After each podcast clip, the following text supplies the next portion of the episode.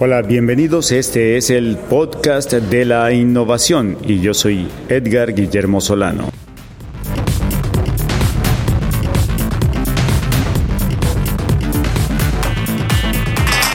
Pues muy bienvenidos a esta nueva edición del podcast de la innovación. Vamos a hablar hoy nuevamente de juegos y de innovación.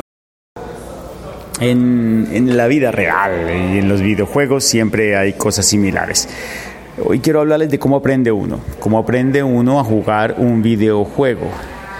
Mm, mi teoría y mi experiencia es que uno aprende fundamentalmente de dos maneras, viendo jugar a otros o haciendo experimentos.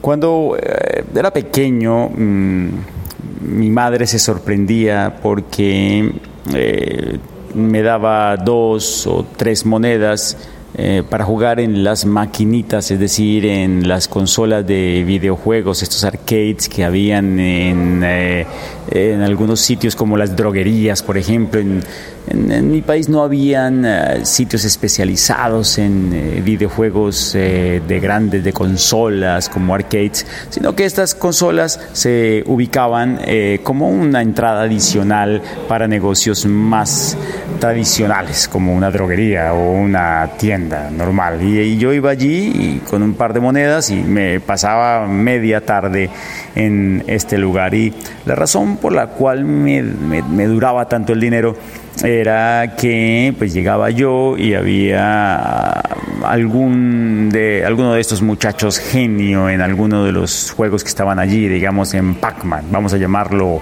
Lucas. Llegabas tú y Lucas estaba allí, por supuesto, jugando.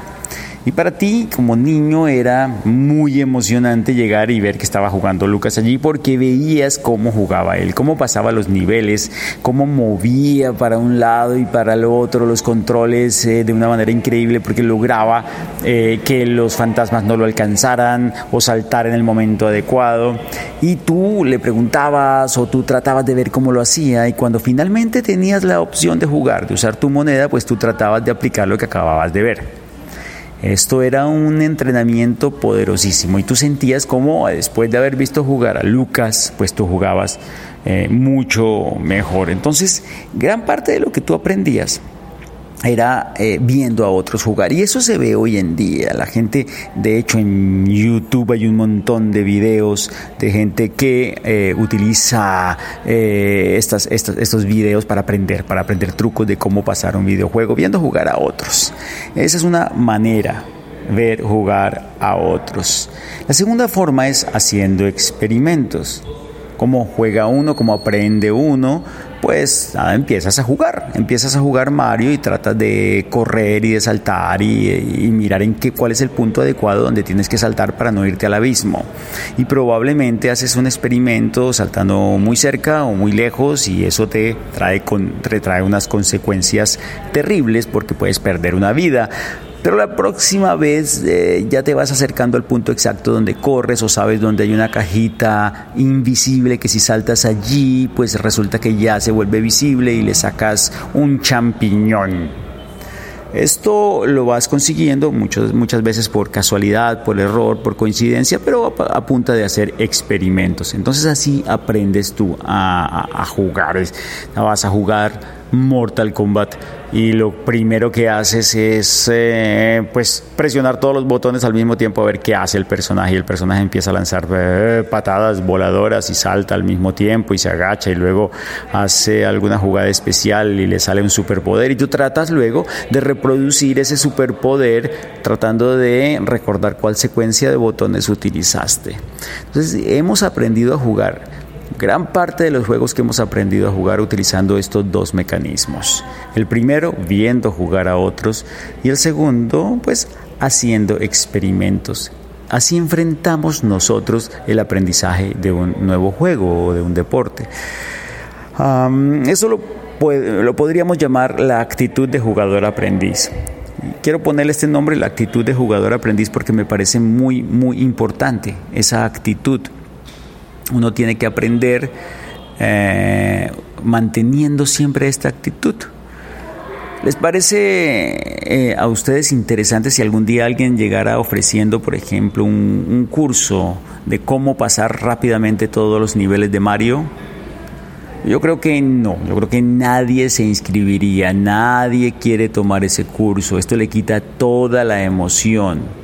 Es importante y es emocionante ser malo al principio, perder muchas veces, fallar muchas veces y luego lograrlo con mérito propio. Ahí está la emoción, el orgullo. Te acuestas en la noche con una sonrisa. Esa diversión es significativa, es profunda, es importante para ti.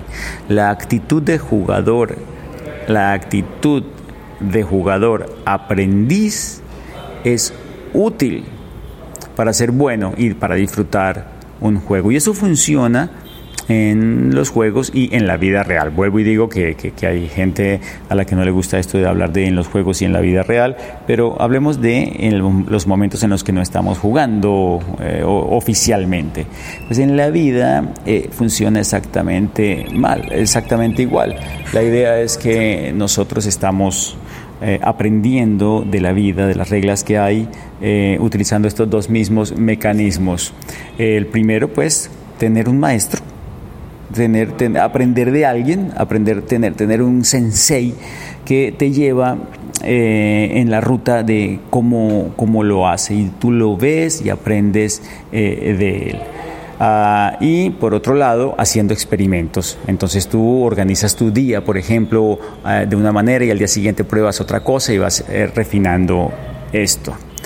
Ah, lo que me preocupa en, algunos casos es que eh, podamos perder esta actitud de jugador aprendiz. Y esta, esta actitud de jugador aprendiz se pierde cuando nos consideramos expertos en algo.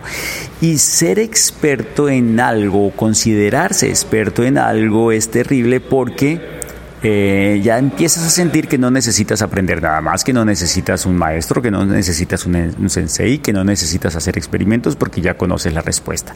En, estos, en los juegos de video esto no es tan grave, no es tan, no es tan malo. ¿Por qué? Porque una vez tú encuentras el punto en el que saltas, puedes saltar muchas veces desde ese punto y te va a funcionar siempre eh, igual. Pero resulta que en la vida cotidiana, en el mercado, en los negocios, las reglas cambian. Y el punto ideal en el cual debes saltar hoy está en un sitio y mañana estará sin duda en otro lugar.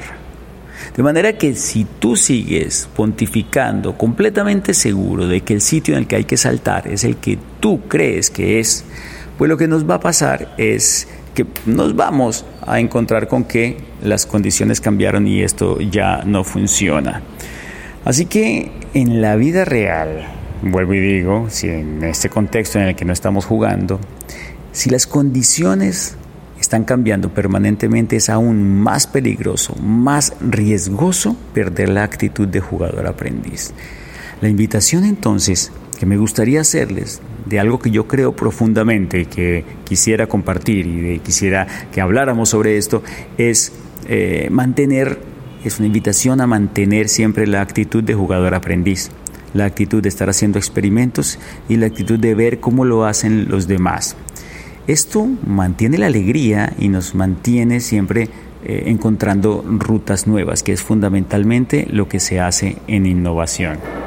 Así que volvemos a vincular de alguna manera los juegos o la forma como nosotros enfrentamos los juegos, a la forma como enfrentamos los problemas en la vida cotidiana, en la empresa, en eh, las organizaciones de cualquier tipo y volvemos a tener este vínculo con los juegos. Y fíjense ustedes que es un recorrido que hemos ido haciendo y que comenzamos al principio cuando hablábamos de, cómo los juegos que son eh, maestros en enseñarnos a usar la imaginación se vuelven una herramienta eh, increíble para planear y para eh, crear nuevas posibilidades en las organizaciones, como tenemos una forma de trabajar en nuestra mente que llamábamos el efecto Einstein-Lung, que nos permite encontrar rutas óptimas y que eso también, aunque nos ayuda a la eficiencia, nos limita la posibilidad de ver nuevas alternativas que puedan ser más óptimas.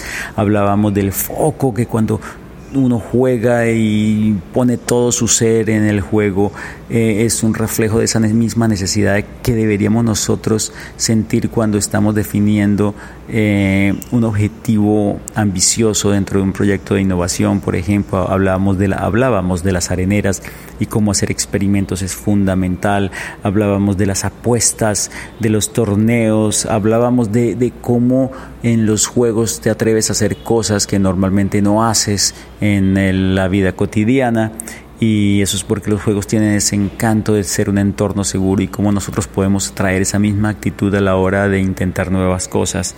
Y hablábamos como, como los, los, los, objetivos, los, eh, esos tesoros, esos baúles del tesoro que los juegos te plantean en muchos casos, no existen en la vida real o existen si uno los crea y los propone para uno mismo. Estamos... Eh, llegando a una buena cantidad de elementos en los cuales los juegos nos aportan em, formas y rutas de mejorar e incrementar nuestra eficiencia a la hora de innovar. Y este es todo el planteamiento que les traigo y por eso eh, siempre hablamos de jugar para innovar. Dicho esto, pues los invito justamente a, mi, a que se pasen por mi blog que es jugar para innovar este era el tema que teníamos para hoy. Me alegra mucho haberlos tenido nuevamente en este episodio del podcast para el podcast de la innovación. Nos vemos en el próximo. Chao.